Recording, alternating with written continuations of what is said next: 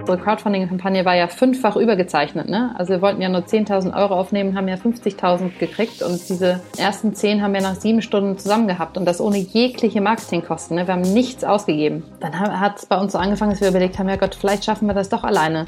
Ja, die Zahlen sind so gut und die Rückmeldung für die Community ist so gut. So wie weit kommen wir denn, wenn wir kein Geld aufnehmen? Ja, was passiert dann? Und es, ich habe dann Christina gemeint, du, ich glaube, es geht. Ich glaube, es geht. Ich glaube, wir würden es hinkriegen.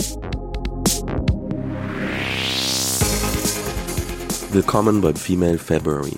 Mein Name ist Fabian und ich freue mich, euch einen Monat lang voller inspirierender Stories von Gründerinnen und Unternehmerinnen aus Deutschland zu liefern.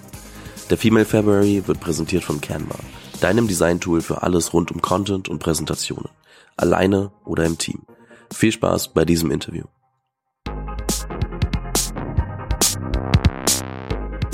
Herzlich willkommen zu einer weiteren Folge im Female February. Ich freue mich sehr, ähm, heute endlich äh, jemanden einladen zu dürfen, wo ich eigentlich, wo ich selbst so ein bisschen schuld bin, dass es noch nicht passiert ist, weil ich ja in der Corona-Zeit ungern remote aufnehmen wollte, was eigentlich nicht so ganz zusammenpasst. Aber ähm, sehr, sehr spannende Story. Ähm, kommen wir auf jeden Fall gleich drauf. Denn nach äh, elf Jahren McKinsey wurde es dann doch irgendwie Zeit äh, für was Eigenes. Ähm, ich weiß noch, wir saßen irgendwie mal gemeinsam beim Gründerball am Tisch. Da haben wir uns kennengelernt, obwohl wir also von, von unterschiedlichen Leuten eingeladen wurden und äh, saßen nebeneinander und äh, du meintest, eigentlich ähm, hatte ich mir damals gesagt, ich will gar nicht so lange zu McKinsey, bin dann doch irgendwie lange geblieben und äh, irgendwann wieder raus und da müssen wir mal ein bisschen drüber sprechen. Ähm, heute ähm, habt ihr äh, gemeinsam, also du mit deiner Mitgründerin Oja gegründet. Ihr habt euch irgendwann mal rebrandet, ähm, können wir auch nochmal drüber sprechen. Und ähm, für jeden, der das noch nicht gehört hat, äh, was glaube ich nach so ein paar doch ganz, äh, ich sag mal, viralen Videos äh, eigentlich recht schwer ist, es ist äh, Periodenunterwäsche und auch darüber sprechen wir, warum das ein Thema ist und warum darum, man daraus ein Business macht. Ich freue mich heute, äh, dass Kati Ernst bei mir zu Gast ist und ähm, sage herzlich willkommen im Podcast. Dankeschön und freue mich auch sehr, dass wir endlich dazukommen, auch wenn es jetzt schon wieder remote ist, doch, ne? Passt ja auch, ne? Also wir sind ja wieder in der tiefsten Corona-Zeit, dementsprechend alles, ja, so. alles gut. ähm, so die, die erste Frage, die ich gerne stelle jetzt hier in diesem Format ist, wann hat dich denn die Faszination gepackt, irgendwie was Eigenes zu machen? Bei mir sehr, sehr spät, muss ich sagen. Ähm, ich komme aus einem Lehrerhaushalt, also mein Papa ist Lehrer, meine Mama ist Hausfrau. Ähm, und da, wir waren nicht umgeben von UnternehmerInnen, also gar nicht, mir war das gar nicht so bewusst. Unternehmertum war einfach kein Thema bei mir in, in meinem Umfeld, als ich aufgewachsen bin. Ähm, und obwohl ich dann BWL studiert habe, ähm, war auch in der Zeit ganz wenig so, dass wir Exposure hatten zu GründerInnen, ja. Also das ist jetzt so Anfang der 2000er gewesen. Ich habe in Münster studiert. Das ist ja immer noch und war damals schon wirklich eine sehr gute BWL-Uni, aber trotzdem war das nie so das große Thema und erst recht nicht Frauen, die gründen würden, ja. Also wenn überhaupt, dann schaute mal ein Mann vorbei, der irgendwann mal eine Firma gegründet hatte, aber eine Frau erst recht nicht. Daher war das überhaupt nicht in meinem Relevant Set jetzt für, als Option, was mache ich mit meinem Leben.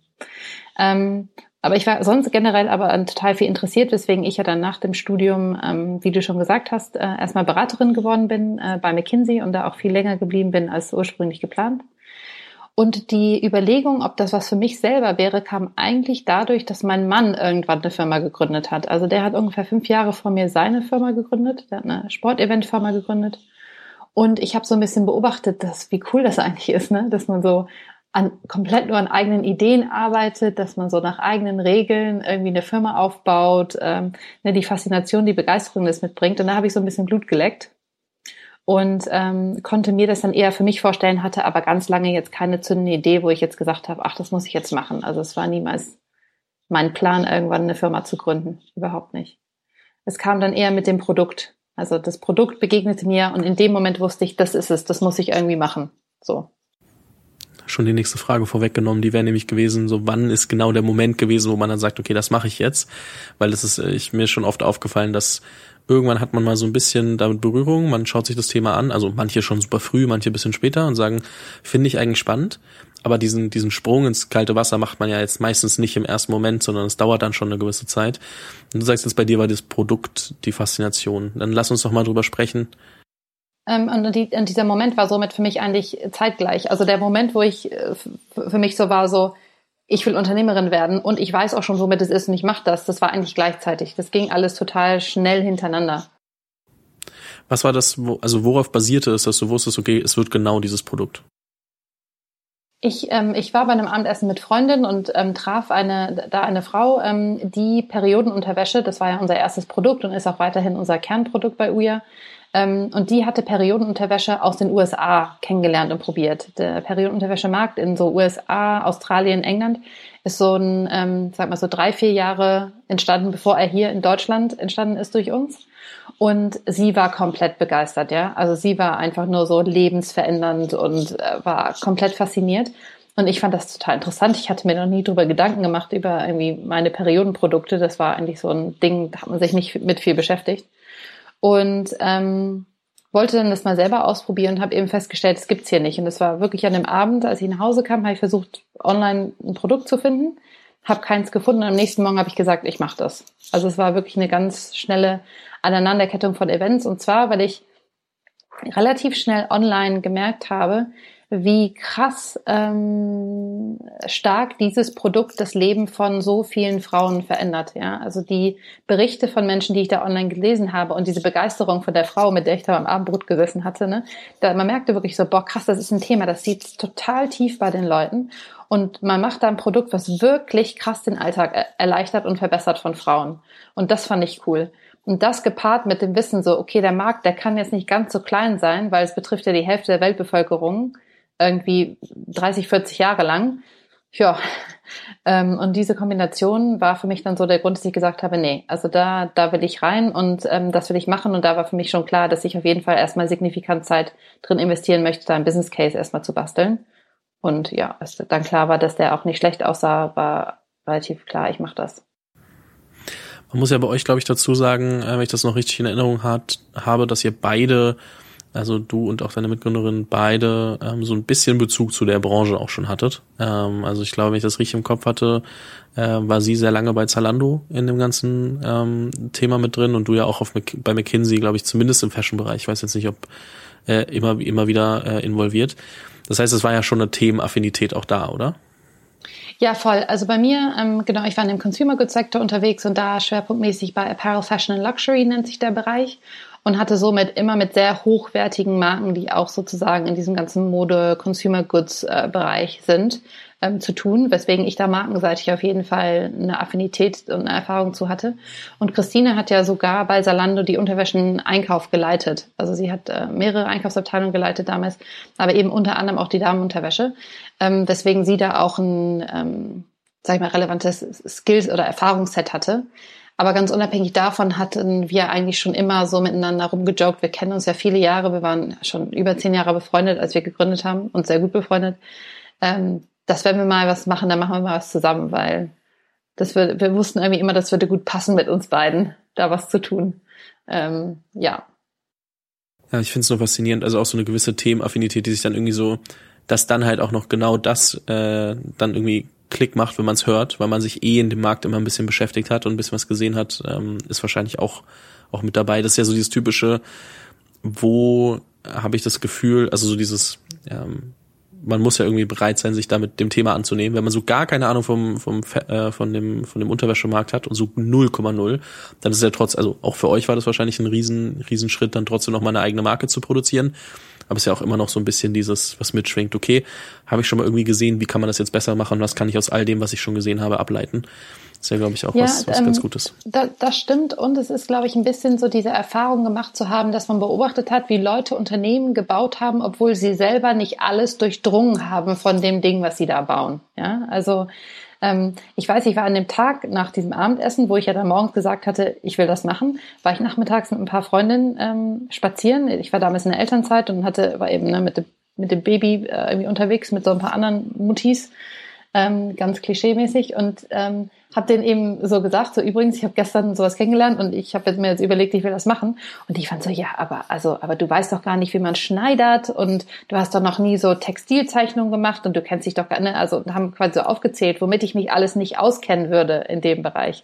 Und da habe ich gemerkt, krass, bei denen würde diese Idee gar nicht kommen, weil die so sehr fokussiert sind, natürlich auf das, was sie noch nicht wissen, wo ich aber schon gesehen hatte durch ne, die Gründung von meinem Mann oder die Gründung von anderen ehemaligen KollegInnen oder ne, sonst Leuten in Berlin ähm, so gesehen hatte, aha, ich muss, ich alleine, Kati, muss gar nicht alles durchdringen.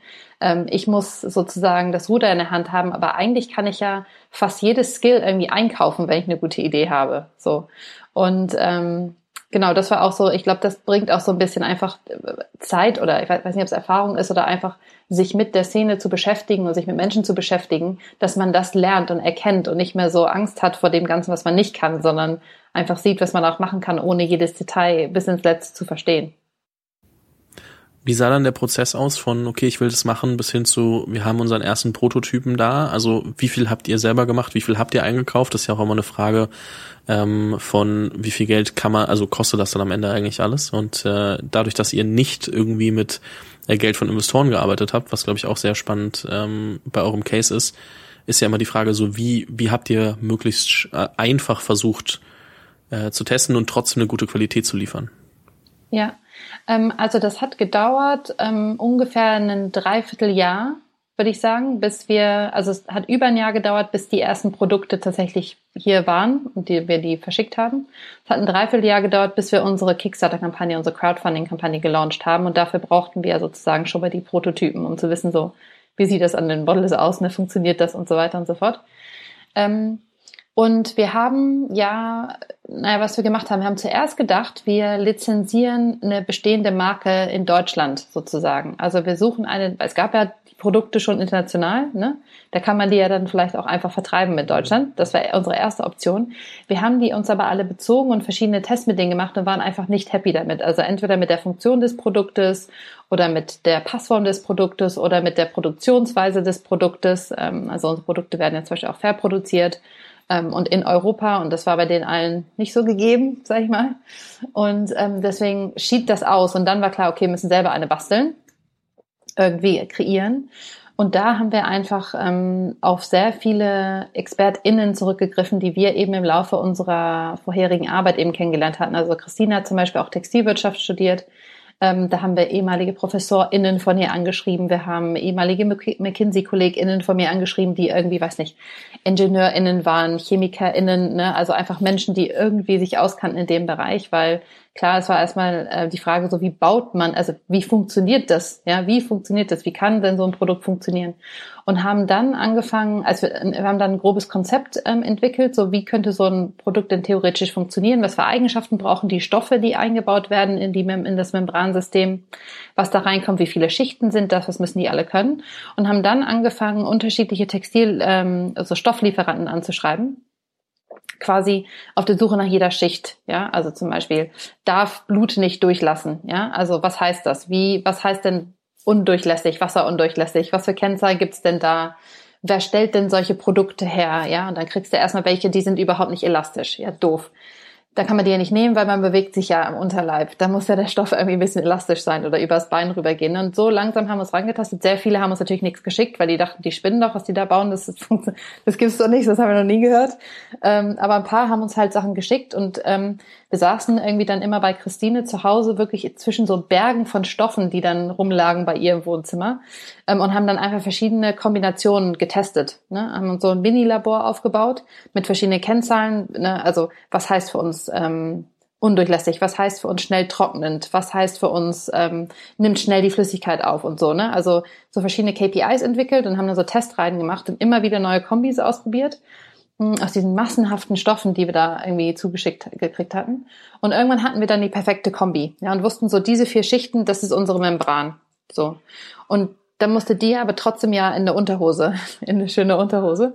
Ähm, und da haben wir quasi, wir wussten ja auf Basis von Christines ähm, Erfahrung bei Salando ganz genau, was sind so die beliebtesten Schnitte, Modelle für, für Frauen in, in Deutschland und haben dann quasi zwei solcher Unterhosen genommen, die wir uns vorgestellt haben. Und die Membranen sind damit zu einer Produktentwicklungsagentur, also einer textilen Produktentwicklungsagentur gegangen, die hier in Berlin sitzen, ähm, die auch nur mit fairen Brands zusammenarbeiten und haben denen quasi gesagt, hey, hallo, guten Tag, wir wollen gerne diese Schichten in den Schrittbereich von so einer Panty reinhaben. Wie funktioniert das? Und die haben uns dann eben dabei geholfen, und das ist halt ein Iterationsprozess, ne, zu überlegen, okay, wie baut man das da eigentlich ein, ne? dass es passt, dass es nicht reißt, dass es nicht verrutscht, dass, also, und es ist nicht so, dass man eine Panty baut und das andere rein, sondern man muss direkt eine komplett neue Panty bauen, die das eben integriert hat. Auch damit gewisse Nähte nicht zu sehen sind, ne? möglichst wenig Nähte, möglichst dünn und so weiter. Ja, und dann hatten wir irgendwann so im Spätsommer 2018, als wir gegründet haben, da hatten wir den, ähm, den Prototypen, sage ich mal, schon quasi fertig, also fast fertig. Und hatten davor eben sozusagen ohne die Gründung schon ein bisschen dran vorgearbeitet und haben dann im Herbst von dem Jahr dann angefangen, eben mit dieser Crowdfunding-Kampagne zu verkaufen und im Dezember dann die ersten Produkte verschickt. Warum habt ihr euch für Crowdfunding entschieden? Ähm, also wie du gesagt hast, ähm, sind wir ja ohne InvestorInnen gestartet und sind auch bis heute ja bootstrapped. Äh, und äh, die Firma liegt komplett in Christines und meiner Hand, also 50-50 äh, sind da die Anteile aufgeteilt. Und ähm, wir haben, glaube ich, immer gedacht, wir hatten quasi diese GmbH-Gründung gemacht, also die 25.000 Euro hatten wir aus unseren privaten Ersparten bezahlt und haben eigentlich immer so gesagt, so lass mal gucken, wie weit wir damit kommen und dann holen wir Investoren rein, weil je weiter wir kommen, desto größer ist sozusagen unser Proof of Concept, was wir schon haben. Und dann können wir InvestorInnen reinholen so. Und ähm, dann äh, spielten wir eben mit der Idee, ah, guck mal, wenn wir ein Crowdfunding machen, dann schaffen wir ja noch eine Stufe sozusagen ohne InvestorInnen und dann haben wir auch direkt, wenn es gut läuft, ähm, ähm, Proof of Market, ja, ein Product Market Fit, den wir zeigen können. Weil wenn die Crowdfunding-Kampagne gut läuft, dann heißt es ja, dass das Produkt irgendwie Anklang findet. Das war der Grund, warum wir das damals gemacht haben. Ja, ja, ich frage nur, weil ja viele, wenn man heutzutage eben die Stories hört, alle irgendwie mit hier so und so viel Geld bekommen von den Investoren und so weiter und du dann, glaube ich, auch mal hören musst, warum man sich eigentlich für eine andere Alternative entscheidet und dass es einfach genauso valide ist und ähm, das, äh, glaube ich, mal ganz gut tut, da eine, eine andere Story, ähm, Story zu hören. Und deswegen auch die Anschlussfrage daran, warum habt ihr äh, am Ende dann nie Investoren dazu genommen? Also wir haben, glaube ich, relativ am Anfang, als wir an der Idee gebastelt haben und schon durch ganz Berlin gelaufen sind und allen erzählt haben, wir machen das übrigens und das wird ganz toll und ganz super und ihr müsst uns da supporten und irgendwie spread the word so. Ähm, da haben wir schon gemerkt, dass die Reaktion, sage ich mal, auf Entscheiderseite verhalten waren, sagen wir mal so.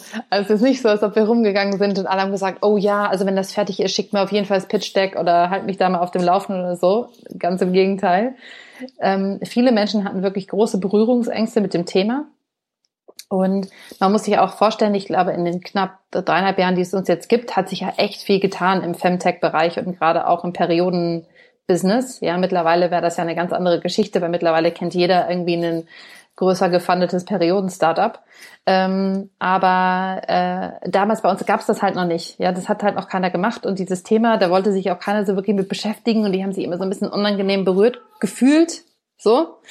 Und ähm, da haben wir schon gemerkt, so na, wahrscheinlich wird das nicht ganz einfach, haben aber gedacht, ja, hey, also wenn wir diese, wenn wir die Cases aus den USA haben und der Product Market Fit Beweis da ist und wir mit unserem Background da sind, also also wir kriegen auf jeden Fall eine Finanzierung. Also es war quasi so ein No-Brainer, ja. Ähm, und letztendlich war es halt kein No-Brainer, sondern es war wirklich so, dass wir sehr viele, also wir haben relativ schnell auch aufgehört, Gespräche zu führen. Aber die Gespräche, die wir geführt haben, die waren nicht einfach. Und wie gesagt, es war sehr häufig eine, eine, ja, einfach so, so Fragen wie, ja, ist das denn überhaupt ein Markt?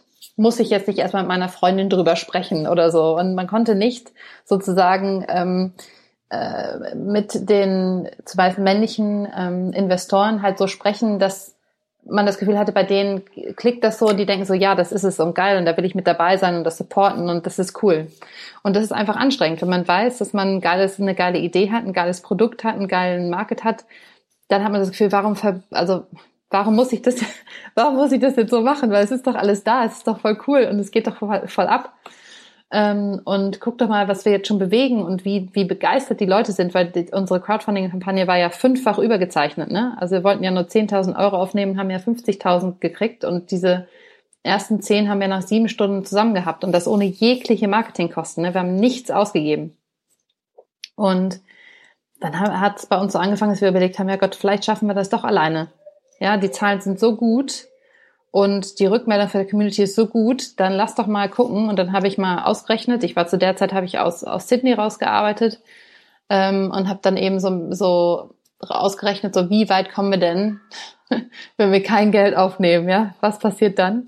Und es, ich habe dann Christina gemeint, du, ich glaube, es geht. ich glaube, es geht. Ich glaube, wir würden es hinkriegen und ähm, haben dann halt so ein bisschen zitternden Cleans beschlossen, dass wir halt nicht mehr mit Leuten sprechen und es einfach Bootstrap machen. Und ich bin bis heute heilfroh, dass so ist, ehrlich gesagt. Die logische Frage ist natürlich, wo steht ihr denn heute? Also was, was ist denn seitdem so alles passiert? Oh ja, eine Menge. Also ähm, wir waren eigentlich das ganze erste Jahr waren wir konstant ausverkauft, muss man sagen, ähm, weil wir natürlich immer nur alles Geld, was wir eingenommen haben, haben wir sofort reinvestiert in neue Ware, weil Bootstrapped. Ähm, aber zum Teil war das einfach immer noch zu langsam und unsere Bekanntheit ist einfach so krass schnell gewachsen, weil die Leute auch direkt so happy waren mit den Produkten und auch dieser ganze die ganze Bewegung unserer Firma, wie wir halt versuchen, nicht nur durch die Produkte, sondern zum Beispiel auch mit unserem Instagram-Kanal It's Me Uya, kann man gerne mal vorbeischauen. Da machen Christine und ich jetzt seit dreieinhalb Jahren immer Stories darüber, wie wir diese Firma aufbauen ne? und zu verschiedenen feministischen Themen, aber auch generell zu so Frauen und Karriere, Frauen und Vereinbarkeit mit Familie und Beruf, auch relevant für Männer und so weiter. Hm. Das hat sehr gut angefangen. Leute waren sehr daran interessiert weshalb das natürlich viel stärker gewachsen ist, als wir gedacht haben, weswegen wir irgendwie dauerhaft ausverkauft waren. So, das war dann ätzend, aber so nach einem Jahr hatten wir das dann geschafft und waren da über den Berg und haben ehrlicherweise durch dieses Ausverkauftsein, wir haben dann halt so Vorverkauf angeboten. Ne? Also konntest, wenn die Panty in deiner Größe nicht verfügbar war, konntest du vorbestellen für die nächste Lieferung. Und da haben Leute zum Teil, die waren so davon begeistert, dass die zum Teil mit 12, 13 Wochen Vorverkaufszeit halt die Produkte gekauft haben. Und dadurch hatten wir natürlich wieder Cash, mit dem wir wiederum ne, ein, noch, doch noch ein bisschen schnelleres Wachstum einfach finanzieren könnten. Naja, und zum Glück waren wir da noch mehr dann durch. Äh, und ich sag mal so, das zweite Jahr war wirklich der Fokus so, ähm, ja, einfach Strukturen aufbauen. Ne? Da haben wir angefangen, Leute einzustellen, unsere Teams aufzubauen, ähm, äh, zu gucken, dass es irgendwie eine Sortimentstrategie gibt, ne? wie sich das Produkt weiterentwickelt. Und jetzt das dritte Jahr, da ging es wirklich darum, ähm, vor allen Dingen unser Produktportfolio auszubauen. Also wir haben letztes Jahr über 20 Produkte gelauncht, also wirklich eine unfassbare Zahl an, äh, an Produkten an, an, an den Markt gebracht mm, und einfach die Firma weiter zu skalieren, ne? jedes, jedes Team weiter zu skalieren und so weiter. Wir bieten ja mittlerweile auch nicht nur Periodenunterwäsche an, sondern auch absorbierende Still-BHs. Das sind also BHs, wo Frauen, die gerade stillen, ähm, normalerweise benutzt man dann auch so Pads, die sind so ähnlich wie Slip-Einlagen, nur eben für die Brust, um überschüssige Milch eben aufzufangen, äh, wenn man ein Baby gerade stillt. Und ähm, da kreiert ja auch sehr, sehr viel Müll und ist auch umständlich und verrutscht und so weiter. Deswegen finden das sehr, sehr viele Menschen als sehr toll, dass wir eben eine, eine Membran entwickelt haben, die in den BH reingeht, ähm, so dass ähm, man da auch keine Werkwerfprodukte mehr benutzen muss und auch sehr komfortabel sozusagen Kind stillen kann. Und wir haben auch eine Zweitmarke gegründet, Ida's Place Ida's Place ist eine Marke, wo wir Inkontinenzwäsche produzieren und vertreiben. Ähm, betrifft hauptsächlich ältere Frauen, aber fast jede Frau ist im Laufe ihres Lebens betroffen, auch sehr viele davon so rund um die so Schwangerschaftszeit oder kurz nach der Schwangerschaft oder auch ein paar Jahre nach den Schwangerschaften. Ähm, deswegen einfach sehr, sehr viele Leute da nicht jeden Tag irgendwie Binden- oder Slip-Einlagen benutzen wollen, sondern es auch gut finden, wenn sie dann einfach ein paar Panties von Ida's Place nutzen können dafür. Ähm, genau, wir sind mittlerweile ein Team, wir sind über 30 Leute ähm, sitzen immer noch im Herzen von Prenzlauer Berg, was uns freut, dass wir unser Büro immer weiter ein bisschen vergrößern konnten, weil wir es sehr lieben dort. Und ähm, ja, sind auch happy, wie sich die Umsätze und so weiter entwickelt haben. Ja, ich kann mir vorstellen, also wir haben uns kennengelernt, bei, da wart ihr, glaube ich, vier Leute oder so zu dem Zeitpunkt. Äh, oder habt viel mit Freelancern gearbeitet in dem Moment noch. Also es war wirklich, es war so ein Jahr nach Start, wenn man das mal so, so betrachtet. Und äh, danach ging es dann wirklich äh, rapide. Das heißt, ich kann mir vorstellen, dass ihr wahrscheinlich auch weiterhin einfach ähm, gute Leute fürs Team sucht, die das Thema äh, spannend finden und sich da bei euch auch das Gefühl haben, weiterentwickeln zu können. Ja, voll. Also wir haben super viel vor. Wir ähm, haben sehr viele interessante und spannende Launches dieses Jahr geplant, wofür wir nicht nur Leute brauchen, die uns eben im Produktteam supporten, sondern eben auch Leute, die im Marketingteam, das ähm, ist meine Verantwortung, ne, mit dazu stoßen, die neue Kanäle mit uns aufmachen oder die bestehenden weiter optimieren, die unser Kreativteam ergänzen, weil wir echt immer sehr schöne, ähm, sehr schönen Content haben. Wir haben eine Copywriter-Stelle, eine spannende gerade ausgeschrieben für jemanden, der auch schon ein bisschen Erfahrung hat in dem Bereich. Also sehr, sehr gerne auf unserer Jobseite sich umschauen äh, und zu unserem wunderschönen Team dazustoßen. Findet ihr in der Beschreibung. Äh, eine Frage, die sich bei dir stellt. Man hat es, glaube ich, zwischenzeitlich mal kurz im Hintergrund gehört. Äh, es gibt auch Kinder im Haushalt. Zusätzlich ähm, ähm, dein Mann Unternehmer, du Unternehmerin äh, mit Kindern. Wie kriegst du das unter einen Hut? Also wie habt ihr euch, äh, also wie habt ihr das untereinander aufgeteilt und äh, wie hat das für euch funktioniert, ähm, das beide eine Firma, also auch wenn dein Mann ein paar Jahre vorher angefangen hat, aber trotzdem beide eine Firma leiten können, du eine Firma aufbauen kannst, ist jetzt, glaube ich, auch nicht ganz selbstverständlich oder nicht das, das, was man so kennt. Das stimmt. Also ich muss natürlich vorweg bei der Frage sagen, dass mein Mann, als er seine Firma aufgebaut hat und ich parallel bei McKinsey gearbeitet habe, nie gefragt wurde, wie er, wie er das denn schafft mit den Kids zu Hause. Das ist immer noch eine Frage, die eben doch dann nur den Müttern gestellt wird. Aber ich finde, man muss die Frage stellen, man muss sie halt einfach beiden stellen, weil es wirklich eine Frage ist, wie kriegt man das eigentlich hin? Und viele Familien sich, glaube ich, einfach deswegen auch gegen Unternehmertum entscheiden, weil sie sich nicht vorstellen kann, wie das funktionieren kann. Ja, ich wünsche halt nur, alle würden der, der irgendwie die Frage bekommen und nicht nur uns Frauen noch nicht nur wir Frauen. Ähm, bei uns ist es so, dass als wir ähm, angefangen haben, da war Mathis ja noch Vollzeit ähm, bei seiner Firma Xletics heißt die, die machen so Mudruns ähm, mit verschiedenen Marken europaweit ähm, tätig. Und ähm, das war die ersten zwei Jahre, sage ich mal, ging das, oder das erste Jahr ging es noch ganz gut, weil ich da, sage ich mal, die Firma war noch nicht so gut, noch nicht so groß. Bei uns, ich konnte das relativ gut steuern. Ähm, ab dem zweiten Jahr war es anspruchsvoll, da war aber schon klar, dass sie die Firma, also bald aus der Firma rausgehen würden, weil sie die nämlich verkauft hatten. Äh, und die hatten eben noch ein paar Jahre Earnout, weswegen die noch ein paar Jahre eben drin waren. Aber sie sind dann zu Ende letzten Jahres, also Ende 2020, äh, vorletzten Jahres muss man ja mittlerweile sagen, 2020 sind die beiden ähm, ausgestiegen aus dem operativen Geschäft, also die beiden Gründer. Weswegen ähm, das letzte Jahr, also das Corona-Jahr war auf, das erste Corona-Jahr war auf jeden Fall herausfordernd, weil Event-Business brach halt zusammen. Unser Business ging total durch die Decke und wir hatten die drei Kinder zu Hause. Es war wirklich hart, also wie für viele anderen Familien auch, aber auch für uns. Da waren wir wirklich, glaube ich, am Rande des Wahnsinns.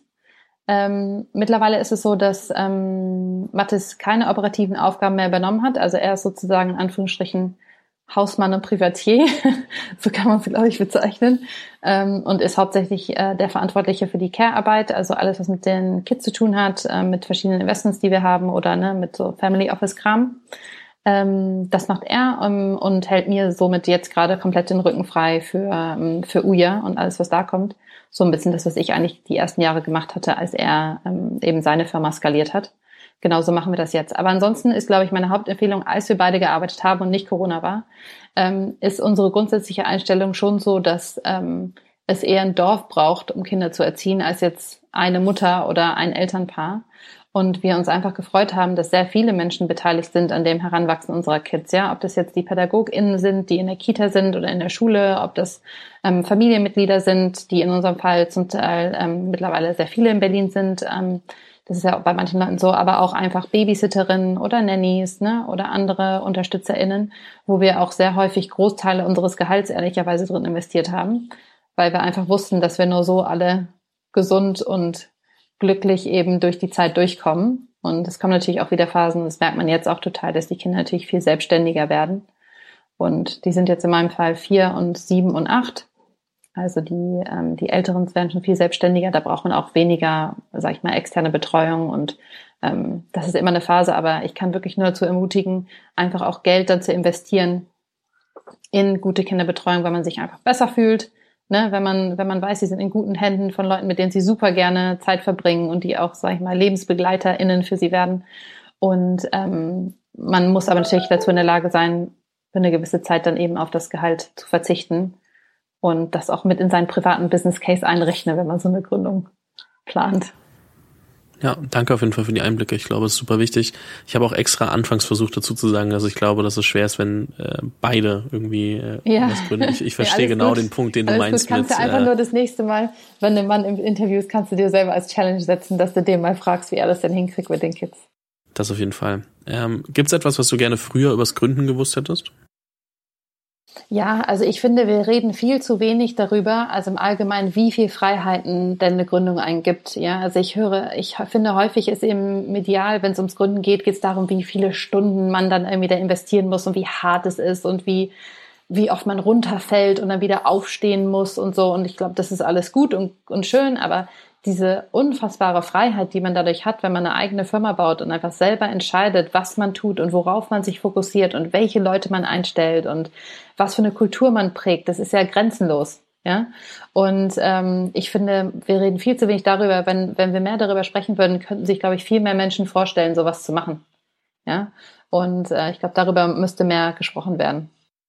Ja, das verstehe ich. Ding ist, dann hast du natürlich das Gefühl, dass es so ein super Zuckerschlecken wäre zu gründen, das ja auch wieder nicht wahr. Das ist immer so dieses, hm. wie, wie kriegt man dieses, Balance ist immer Voll. ein Scheißwort, aber es ist trotzdem irgendwie so trotzdem diese Balance aus sehr authentisch zu sagen, okay, da gehört halt super viel Arbeit dazu, aber es hat auch viele Vorteile und das kann auch einfach super viel Spaß machen oder hoffentlich macht es den auch allen irgendwie super viel Spaß. Das ist, glaube ich, immer so in der, in der, äh, ist immer schwierig und ich weiß nicht, was, was besser ist, was, was überwiegen sollte. Wahrscheinlich der Spaßfaktor, ähm, solange, weil die meisten wuss, wissen eh nicht, worauf sie sich da einlassen und denken dann, oh Gott, hätte ich das im, im, im Vorhinein gewusst, weiß ich gar nicht, ob ich es gemacht hätte. ja. Aber trotzdem ist es super jetzt. Das stimmt. Äh, dementsprechend, äh, ich, ich weiß ganz genau, was du meinst. Ja, ich sag also, ähm, ich weiß auch gar nicht, ob ich weniger Stunden arbeite als vorher. Ich zweifle ehrlicherweise dran ob ich weniger Stunden arbeite als bei McKinsey, aber ich, ich mache sie halt, wann ich will und mit den Leuten, mit denen ich will, an den Themen, die ich richtig finde, wo ich selber entscheide, was damit passiert. Und das ist der große Unterschied und das ist ein totales Gefühl von Freiheit, ne? dass wenn dann doch irgendwas ist, wo ich sage, nee, jetzt, weiß nicht, jetzt in Schulferien der Kids, jetzt bin ich halt mal nicht im Büro sechs Wochen lang, ja, weil jetzt ist irgendwie, dass ich bei dem, in welchem Job kannst du das machen? Ja, eigentlich nicht. Ähm, und das sind so Freiheiten, die finde ich unbezahlbar, ehrlich gesagt. Und ähm, ja, ich finde, darüber sollten wir mehr reden, darüber, wie, wie schön das auch ist, was man sich da auch rausnehmen kann. Daran anschließend habe ich noch eine Frage, und zwar, was würdest du jemandem mit auf den Weg geben, der oder die gerade überlegt zu gründen? Ähm, erstmal finde ich es total cool, dass du dich damit beschäftigst, vielleicht zu gründen. Das wäre ein großes Geschenk für unser Land, wenn du es tun würdest, weil wir brauchen viel mehr Leute, die mitarbeiten, vor allen Dingen an den großen Themen unserer Zeit, die mitzulösen, ob das jetzt Klimawandel ist oder ähm, soziale Gerechtigkeit, ob das irgendwie Bildungsgleichheit ist, ob das ähm, äh, andere Migrationsoptionen, ähm, ja, Integration von verschiedenen Menschen in unserer Gesellschaft. Es gibt so viele Themen, wo wir schlaue Köpfe brauchen, die da coole Business-Ideen haben, ähm, die daran helfen. Und ich, ich glaube ganz fest an diese Kombination von gesellschaftlichem Wandel und Unternehmertum. Und ich finde es toll für jede Person, die da aufspringt. Es geht gar nicht darum, dass wir alle jetzt einfach für kein Geld und ähm, äh, NGOs aufbauen und irgendwie Gutmenschen sind, sondern es gibt so viele Ideen, wo man tatsächlich gesellschaftlich was bewegen kann und dabei Geld verdient. Und ich würde jede Person dazu aufrufen, zu überlegen, ob sie nicht sich selbst äh, ihre Arbeitszeit dem widmen möchte, so eine Idee zu finden und so etwas zu bauen. Dem kann ich tatsächlich gar nicht so viel hinzufügen. Ähm, oder will ich auch gar nicht, sondern will es so stehen lassen, dass man da ein bisschen drauf rumdenken kann. Ähm, es hat mir sehr viel Spaß gemacht. Ich bin ähm, immer noch fasziniert von eurer Story und bin sehr gespannt, wo das noch alles hinführt, weil ähm, es sind halt erst drei Jahre um, da passiert noch ein bisschen was ähm, und deswegen kann ich mir vorstellen, dass man für euch noch einiges hören wird und ähm, wie gesagt, ich verlinke alles, verlinke alles, was wir besprochen haben in der Beschreibung. Ähm, jeder, der sich da nochmal umschauen möchte, findet ihr alles dort und ähm, mir bleibt es eigentlich nur noch vielen lieben Dank zu sagen und weiterhin viel Erfolg zu wünschen. Ja, danke dir vielmals und hoffentlich bis bald dann auch mal wieder in Person. Darauf hoffe ich auch. Vielen Dank fürs Zuhören bei dieser Folge des Female February. Wenn du keine Folge mehr verpassen willst, abonniere den Podcast auf dem Kanal deiner Wahl. Falls du selbst eine Story zu erzählen hast, poste diese doch gerne auf Instagram oder LinkedIn mit dem Hashtag Female February. Diese Episode wurde präsentiert von Canva, deinem Design-Tool für alles rund um Content und Präsentation, alleine oder im Team.